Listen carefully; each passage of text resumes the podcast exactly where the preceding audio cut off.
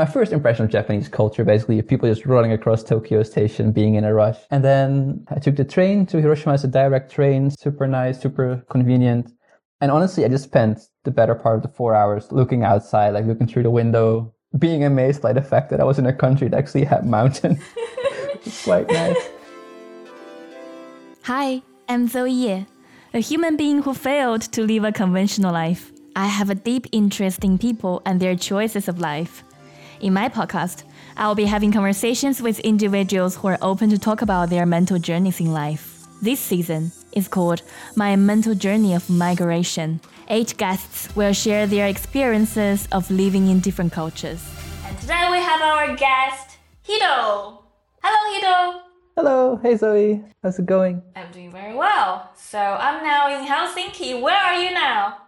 I am in my house in Hiroshima in Japan. Okay, so can you tell me the time difference now? So for me now it's 3:50 p.m. For me, it's 9:50 p.m. I just had a coffee after my dinner today, so I'm sure I can actually talk to you about things. also, I probably won't sleep tonight, so yeah, this is what you're doing to Oh me. no. I'm so sorry. um, can you introduce yourself to us? Well, my name is Hiddo. I'm originally from the Netherlands, and I currently work at the University of Hiroshima in Japan as an astronomer. So before this, I was also an astronomer, but then in the Netherlands, and I moved here about a year and a half ago. The University of Hiroshima is not in the city of Hiroshima, but it's like 40 minutes or so outside of it in a smaller town called Higashi Hiroshima, which just means East Hiroshima in Japanese. So that's where I, where I live. That's where I'm right now currently as well. Can you tell me more about the city Hiroshima? Because um, it's apparently a very famous city. Yeah, it's famous for maybe the wrong reasons.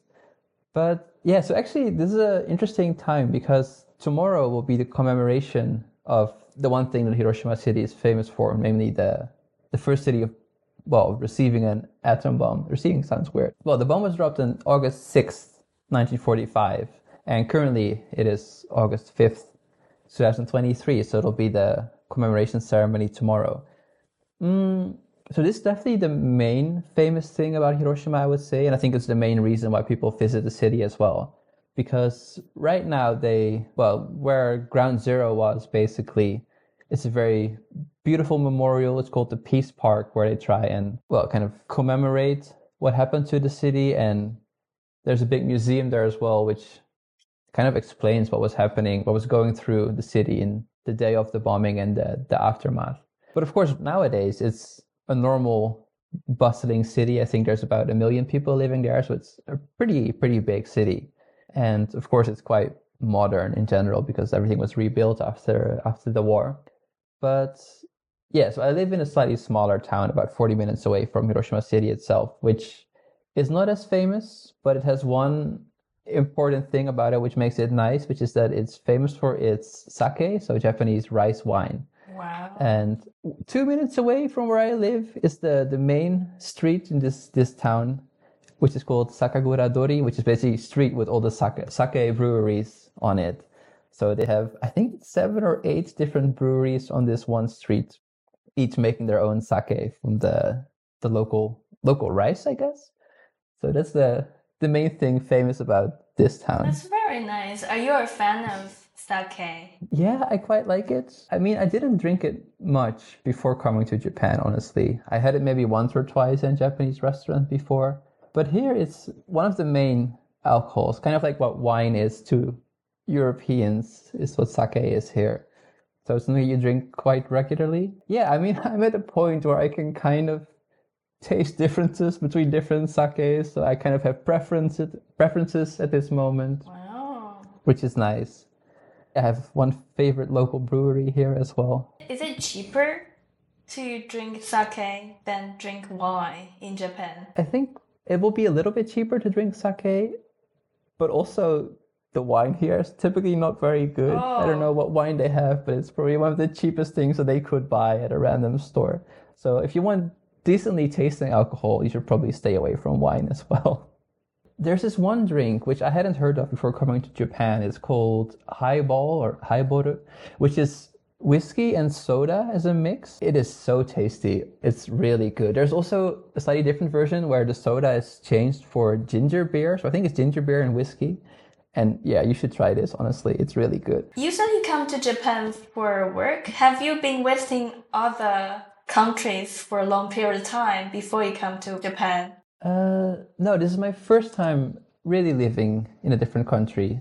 I guess I spent a few months abroad in the UK before, but while I was there, I still had my old place in the Netherlands. So this is my first real experience living abroad, so living outside of the Netherlands. Usually, people get a job offer from from a culture that's so far away from their own culture. They would feel a little bit nervous. Were you nervous, and were you feel like very excited to, hey, I'm coming, Japan?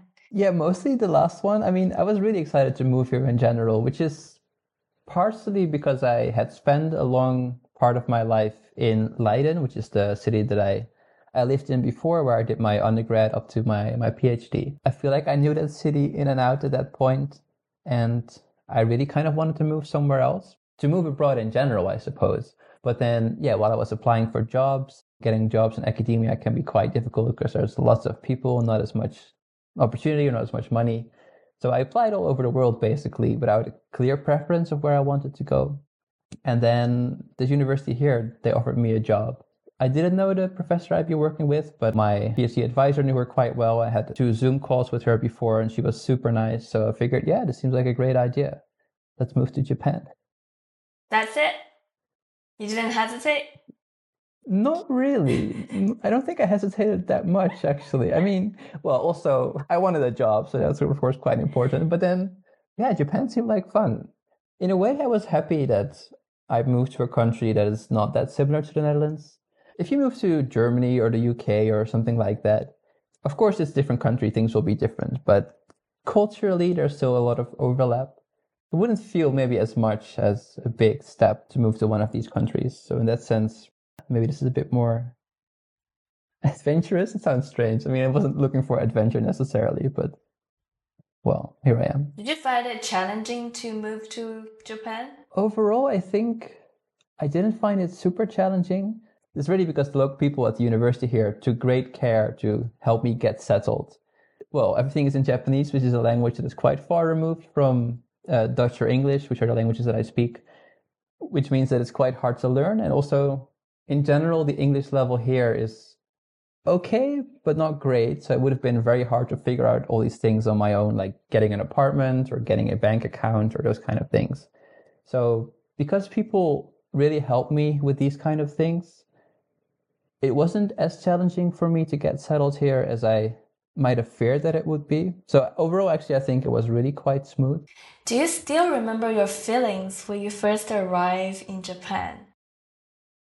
I remember when I got off the plane, it was it was kind of funny because well, it was in the middle of the pandemic times still, and Japan was really strict that whole time, basically about the pandemic. They had actually closed off for foreigners for I think the better part of a year at that point. So I remember getting off the plane, having to sign a million different types of forms to say that, I don't know, I'm not infected or why I was here. I remember the funny thing was that every five meters, there was another person like wearing full, not just face mask, but like full body protective armor, basically guiding you to the next step. Yeah, I remember I had to do a COVID test upon arrival. But instead of just getting a stick up your nose as is normal, they have these saliva tests here. So they send you into a little booth where the wall is plastered with pictures of like fried chicken and lemon and those kind of things to try and get you to drool a bit so you can use this for the COVID test. So I remember that was my first experience coming here. Also, I came out of a, I don't know what it was, maybe a 10, 12 hour flight. So my mouth was super dry and I couldn't really spit or anything. So I was in that booth for maybe four or five minutes just trying to fill up this little oh tube. But eventually I made it work. I don't know, these containers where you collect blood in, for example, was exactly the same type of thing. Except you just had to spit in it for, in my case, several minutes because I couldn't produce any saliva at that point. It was. I feel sorry for you. A little bit awkward. I, I do. I... I mean, yeah. I should have had some water or something like coming out of the flight. But because also around you, there's people making the sounds like of just spitting Oh and stuff. God. It wasn't very, I mean, conducive to Uh, to producing some of your own. But I mean, yeah, like it worked. It felt also awkward because then you have to give this tube to someone. I mean, they're just standing there with a tube full of your spit, basically. A little gross, but in the end, I mean, I tested negative, so I guess it was all good. I remember though, because so after getting out of the airport, I had to go for quarantine in a in an airport hotel for ten days. And on well, on the tenth day, I had to do another COVID test, and I remember going to a local doctor, and he offered me the choice of like getting a saliva test or just a normal quote unquote like stick in your nose, and I I went for the second option because I didn't want to go through that again. and, and after that, you have to travel to Hiroshima. Yeah, that's right. So from Tokyo to Hiroshima is about four hours by the bullet train. And actually, I got great advice from my uh, my advisor here to just keep my luggage, give it to the receptionist staff at the hotel, and they would send it to my new address in Hiroshima. Because she really told me, don't go walking around Tokyo Station at rush hour with two suitcases. You will annoy the hell out of everybody. So I was just traveling very easily with only my backpack uh, managed to buy a ticket at Tokyo Station to go to Hiroshima. And I mean, it was super nice because I was free again after spending 10 days in a small hotel room. So just being able to walk to Tokyo Station and see the whole atmosphere, see the, my first impression of Japanese culture, basically, people just running across Tokyo Station, being in a rush. And then I took the train to Hiroshima. It's a direct train, super nice, super convenient. And honestly, I just spent the better part of the four hours looking outside, like looking through the window, being amazed by the fact that I was in a country that actually had mountains, which is quite nice. I remember it's being, it was like fall as well, or yeah, like getting close to winter. So like the trees were beautifully colored, like all the red and orange and stuff. So yeah, I was just sitting there in my seat, like staring out the window. It's like, wow, I'm in Japan now. It's kind of cool. Now you have been in Japan for a while. How do you like Japan? I really like it, actually. I'm really enjoying my, my time here so far. People always ask me, like, did you experience culture shock or like it must be so different being here compared to being in the Netherlands? And I mean, in a way, it is different from being in the Netherlands. I mean, I mean, you're. But I really don't think I. Well, oh, so, sorry to hmm. interrupt you, but you're so tall. You're white, and you don't speak much Japanese. I mean, you stand out immediately. You don't feel anything strange. You don't feel people are staring at you. You don't feel being treated in a way that. I mean, definitely no. Well, people don't stare as much as maybe I would have thought. Children stare. Children stare all the time. It's actually quite cute. Like sometimes I'm just walking through town randomly, and especially when it's a, a group of maybe three or four children with like little school uniforms, they will always like look at you and be like, "Hello," or like in their best English, try and speak to you, which is kind of cute. But I mean, adults don't stare, at least not for the most part. Like they're they're used to seeing foreigners. The standing out part, like of course I realize like I'm taller than most people, but on some days, like where I feel confident, I enjoy the fact that I stand out. I don't know what it is about it, but not being Japanese means that I don't necessarily have to follow the same cultural norms to the letter. I try to to some extent to try and like integrate a little bit. But I know I stand out, so I can make mistakes that Japanese people maybe cannot make. So that I really like about it. I mean, I realize I'm a foreigner, so I can kind of do whatever I want, even if I mess up sometimes. But then, of course, on other days where I don't know, you're not feeling as confident, or there's just other things happening, then it can be a bit annoying that you you know that yeah, you're always a little bit different from everybody else. I like the time when we were still wearing face masks. You can just cover your face, maybe put on sunglasses in summer, and then I don't know, you can ignore everything.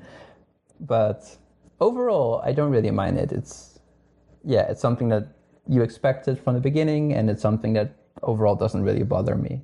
I mean, sometimes you can use it to your advantage because I mean, you're a foreigner, you're automatically kind of interesting. But you try to learn some Japanese, right? Yeah, that's right. Well, before coming here, I started learning a little, little bit, like a tiny bit, just to get started with like the very basics. And then when I came here, I started taking lessons, taking classes at the university itself, which was in the beginning quite fun. So my first semester being here, I started a new class with uh, my friend who arrived here at the same time. So both of us, we were at level zero Japanese. Well, not zero anymore because we had both lived here for a few months, maybe like a little bit above zero. And the classes we were taking, were really starting from absolute beginner level. So most of it I kind of knew at that point. Like I could read the the hiragana, the katakana, like the simple alphabets, the simple Japanese alphabets. And I could make very, very basic conversation. So it was kind of fun, just sitting in the class, like trying to make jokes in Japanese, those kind of things with my classmates, because we were all kind of bad. And then after the semester ended, we were both like, okay, we're ready for, for the next level. We can go to class number two. And the both of us, we started joining the new class and we were surrounded by people that had been studying Japanese for several years. And the teachers, they would only speak Japanese during the class, like the whole explanation will be Japanese. And I remember just sitting there trying to curl up in the corner, like not make eye contact with the teacher so she wouldn't pick you to like answer whatever questions she was asking. It was terrible. So I think I went for maybe three or four weeks to that class. And then I realized like, no, I, I don't want to do this. I'll just start studying on my own a bit more. Yeah. And even nowadays, I sometimes have an online tutor that I do like one on one lessons with. I feel sometimes a bit self conscious about forcing people to speak English here mm-hmm. because, I mean, even though English is not my first language, I don't know, I speak it well enough that it's kind of the default language here. Like, I don't speak Dutch to anyone clearly. So I feel like I'm always imposing my language upon other people if I start speaking English with them. And I kind of try to avoid that as much as I can. So in general, I would try to speak or at least initiate a conversation in Japanese. And then if it's really important and I don't know what the hell they're saying, I might ask them if English is also okay. And then the answer is kind of 50 50. For that reason, I do try to learn a little bit of Japanese every day, like study a little bit every day, just so, I don't know, hopefully at some point, maybe at the end of my three year contract here, I can keep a basic conversation going. That's kind of the overall end goal. When I first came here, I remember like my goal was after one year to be able to speak decent conversational Japanese, as in like I could have a casual conversation with someone about, I don't know, like football or the weather or something. And my goal is my goal post has moved to this now being my goal at the three year mark. Maybe I can have a casual conversation about football. You have been living in Japan for one year and a half. And are there something that experience that feel, huh, that's interesting. I didn't know. And you find it funny or you find it surprising? Um, I guess there's there's like some small cultural things that they do here in Japan that you don't think of when you come here first. So one thing that I experienced personally is that taking off shoes is not really something that we do in the Netherlands. Like you can enter someone's house with your shoes on, no problem. But then in Japan, there's so many little places where you need to take off your shoes and you cannot always recognize them. So for example, like in one's house, definitely 100%, whatever house it is, you take off your shoes. Then in restaurants, sometimes you will need to do this. So if you are going to be seated not at a normal table, it is one of these lower kind of tables where you sit almost at table height, definitely take off your shoes. But there's also some way more random occasions where this happens. I remember one time I was in a clothing store trying to buy myself a new shirt. So I just picked up a shirt and I would try to go into the dressing room to try on this, just this shirt. So, I mean, 30 second thing. So I step in a dressing room and right away this lady comes to me. It's like, no, no, no, no, no, take off your shoes, take off your shoes. And I didn't realize that apparently there's a small, like the dressing room is on a small elevated platform. And basically, as soon as you see a little bit of a change in the elevation, this is your cue. Like, take off your shoes for this. So this is something that I really started looking out for, like living here. And then in particular, because you have to take off your shoes so often in this country, you really want to just wear shoes that you can slip and slide into, basically. I remember in the very beginning, uh, when I was actually looking for a house, I went with some Japanese person that was helping me out to a rental agency. And together with the broker, we would drive to different houses to so I could kind of view them from the inside. And I remember every time he would open the door, he would walk in, he would just like in a millisecond slip out of his shoes, drop down three pairs of slippers for the three of us, and walk into the house. Whereas there I came, like untie my shoe, put my shoe away, untie my other shoe, put my shoe away, slip into slipper one, which is like I don't know, size 38 for European sizes, so kind of small for me, slip into the other one, and then awkwardly walk throughout the house. spend like two or three minutes looking at the interior, and then do the whole same process over again, but in the opposite way. Slip into your shoe, tie your shoe. Every time I felt so awkward because they were just waiting outside for me. It's like, come on, we don't have all day. So yeah, whatever. You, when you come to Japan, please wear shoes you can just slip into and slip right out of.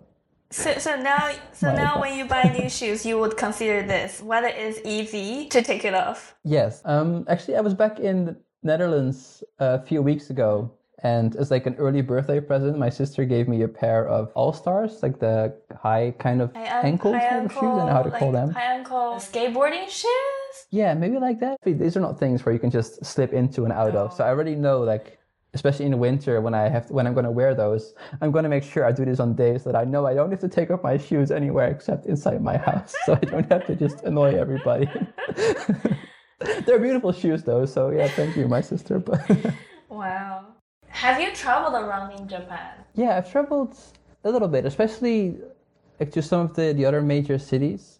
So one thing that's really great about Japan is that the train network works very well. Super convenient. So yeah, I visited Tokyo on quite a few occasions because my work is also partially based in Tokyo. So I go there maybe maybe once every two months or so, which is quite nice. And then there's a bunch of other cities that are closer by than Tokyo. For example, Osaka and Kyoto are maybe about two hours away from here. So those are relatively easy to visit just for for like a weekend. And I think my favorite city maybe that I visited so far in Japan is actually Nagasaki. And it's kind of because I'm biased because there's a bit of a Dutch influence in Oh. Nagasaki, which I quite enjoy seeing. Okay, can you tell me why? Why there Yeah. are some Dutch things there? Right. So, I mean, I'm not super well versed in Japanese history, but from what I understand is that like several hundred years ago, Japan was really closed off to foreign trade or even foreign influence altogether. I think the Portuguese were the first European people to make contact with the Japanese. And then as soon as they landed here, they started being annoying and trying to convert people to Christianity. So the Japanese kicked them out and were like, no, no, no, we're not going to deal with you. Later on, the Dutch came by, and the Dutch, of course, like their only goal is to make money. They don't care about religion too much. So they didn't try to really force their values upon the Japanese. For that reason, they were allowed a very small trading port on a little island called Deshima, which is off the coast of Nagasaki. I think there was maybe even a permanent set of Dutch people just being there and being able to trade with the Japanese. They weren't allowed to leave the island, not at all, but they were allowed to be there. Because of this, there's a little bit of Dutch culture, I guess, spread through that part of Japan. And I think even scientifically, like most of the scientific discoveries happening around that time in Europe were also brought to Japan through the Dutch. Yeah, in Nagasaki itself, there's like some plaques around the city with information about like the Dutch trading post, and there's some Dutch flags, and I think maybe some of the street names might be named after Dutch people too, which is kind of cool. Wow. The most Dutch thing though in in Japan for sure is like an hour away from Nagasaki, and it's a Dutch theme park basically. So in Japanese it's called Huizen ten Bosse, which in Dutch is Huis ten Bos, or basically the name of the I think the palace where the royal family lives. And this theme park is basically a one to one or like to scale replica of some of the famous Dutch buildings. So, for example, the main attraction I think is the Dom Tower in Utrecht, which is actually quite funny because the tower, one in Utrecht, it's being renovated or it has been renovated for like the last I don't know how many years. So I don't think I've ever actually seen it for real in Utrecht itself in the Netherlands, but I was able to see it in Japan. Actually, the funny thing is, so the way the reason that they're renovating it in Utrecht is that they're trying to build an elevator into this thing, and the Japanese one already has an elevator, so they're first somehow. Even so, I'm from a, a small town in the north of the Netherlands called Sneek. And we have one famous building. To my great surprise, they actually also replicated this little building to scale in this theme park. So that was so cute. I remember I took a picture there of me on the, the Waterpoort, it's called. And I sent it to my grandparents. It's like, look, we're famous. so yeah, that was a really cool place. Like I know if I if I can't find another job in astronomy after this, like I will just go and work there. I'll be the local Dutch tour guide. Oh, yeah, it, it really felt like little Netherlands. but thinking about Dutch influence, do Japanese people cycle? Are they good at cycling? They they attempt to cycle. I have very strong opinions on this. what do you mean they attempt? So okay, the one thing. so I live in in a university town. There are students. They don't have a lot of money. Don't have cars. They they try to cycle. They do tend to cycle quite a lot. But okay, so somehow like in Japan, we drive on the left. Like cars drive on the left. It's a rule, no problem. But as soon as Japanese people step onto their bicycles, all the rules go overboard. You can cycle left, right, center. You can do whatever you want. I mean, people holding umbrellas in one hand and then lean with their elbow on the steering wheel, holding their phone in another hand. I mean, well, if you're Dutch, you can do this, except, well, we don't use umbrellas really, but you can bike with your phone, no problem. But the Japanese, I don't know, they're just, they're swerving. They, whenever they turn, they don't look over their shoulder to see if it's safe to turn. Miraculously, I've never been in an accident, but I think the main reason is that I, I don't tend to cycle on like the cycling lane slash sidewalk, which is a combined thing here. I just cycle on the road and deal with the cars instead because they're less dangerous than the Japanese cyclists. Oh wow. I can't imagine people cycling on both sides of the road. But how can people cycle in the middle of the road? I have no idea. I mean, there's some big roads where I guess there's not enough cars to really deter you from cycling in the middle. Or maybe, I don't know, they're just swerving a little bit and they're not keeping an eye on where they actually are. It's so interesting because we all think Japanese people obey the rules. They have a lot of rules. When it comes to cycling, everything just vanish. Yeah, exactly. So, I mean, they will wait for a red traffic light, even if there's no cars and it's like 3 a.m. in the morning. They will stand there, wait for the light to turn green with their bicycles. But then, as soon as light is green, they just go back to the center of the road and do whatever the hell they want. I, I'm not sure where this comes from. But yeah, so I typically I cycle on the roads nowadays, and like the cycling infrastructure. I mean, coming from the Netherlands, wherever you go, it's probably going to be much worse. But here, there are some roads where the bike lanes, that sidewalk, the combination thereof is maybe like 60 centimeters wide. So at that point, I just decide to cycle on the road. And sometimes I feel bad that I'm holding up like 20 cars behind me. But then it's also kind of my silent form of protesting to get better bike infrastructure. So maybe I'm trying to bring this Dutch idea to Japan somehow. Very brave, very, very brave. Well, I mean, the, the drivers, the cars are okay. I don't think they will actually hit me. They're, people are too polite for that, but. And I heard that tomorrow you're going to hike. So coming from a flat country, now you have more opportunity to hike. What do you feel? It's amazing, honestly. Like being able to see mountains from, I mean, not my window, but for example, my university office, yeah, that I can look out over some mountains. I'm a little worried for tomorrow, to be honest, because it'll be like 35 degrees and the humidity is, I don't know how bad it's going to be, but it's going to be really bad. I have one experience walking or like hiking in summer, which is from last year. So there's this one island close by Hiroshima City. It's about an hour away from my house. It's called Miyajima, and it's the most beautiful place. The most famous thing about Miyajima is that it has a, a shrine kind of near the, the beach, which if it's low tide, you can kind of walk on the sand and even touch the shrine if you want to. But then when it's high tide, like the bottom of it will be underwater. So it's like this shrine popping up from like from the water, which is really beautiful. Ah.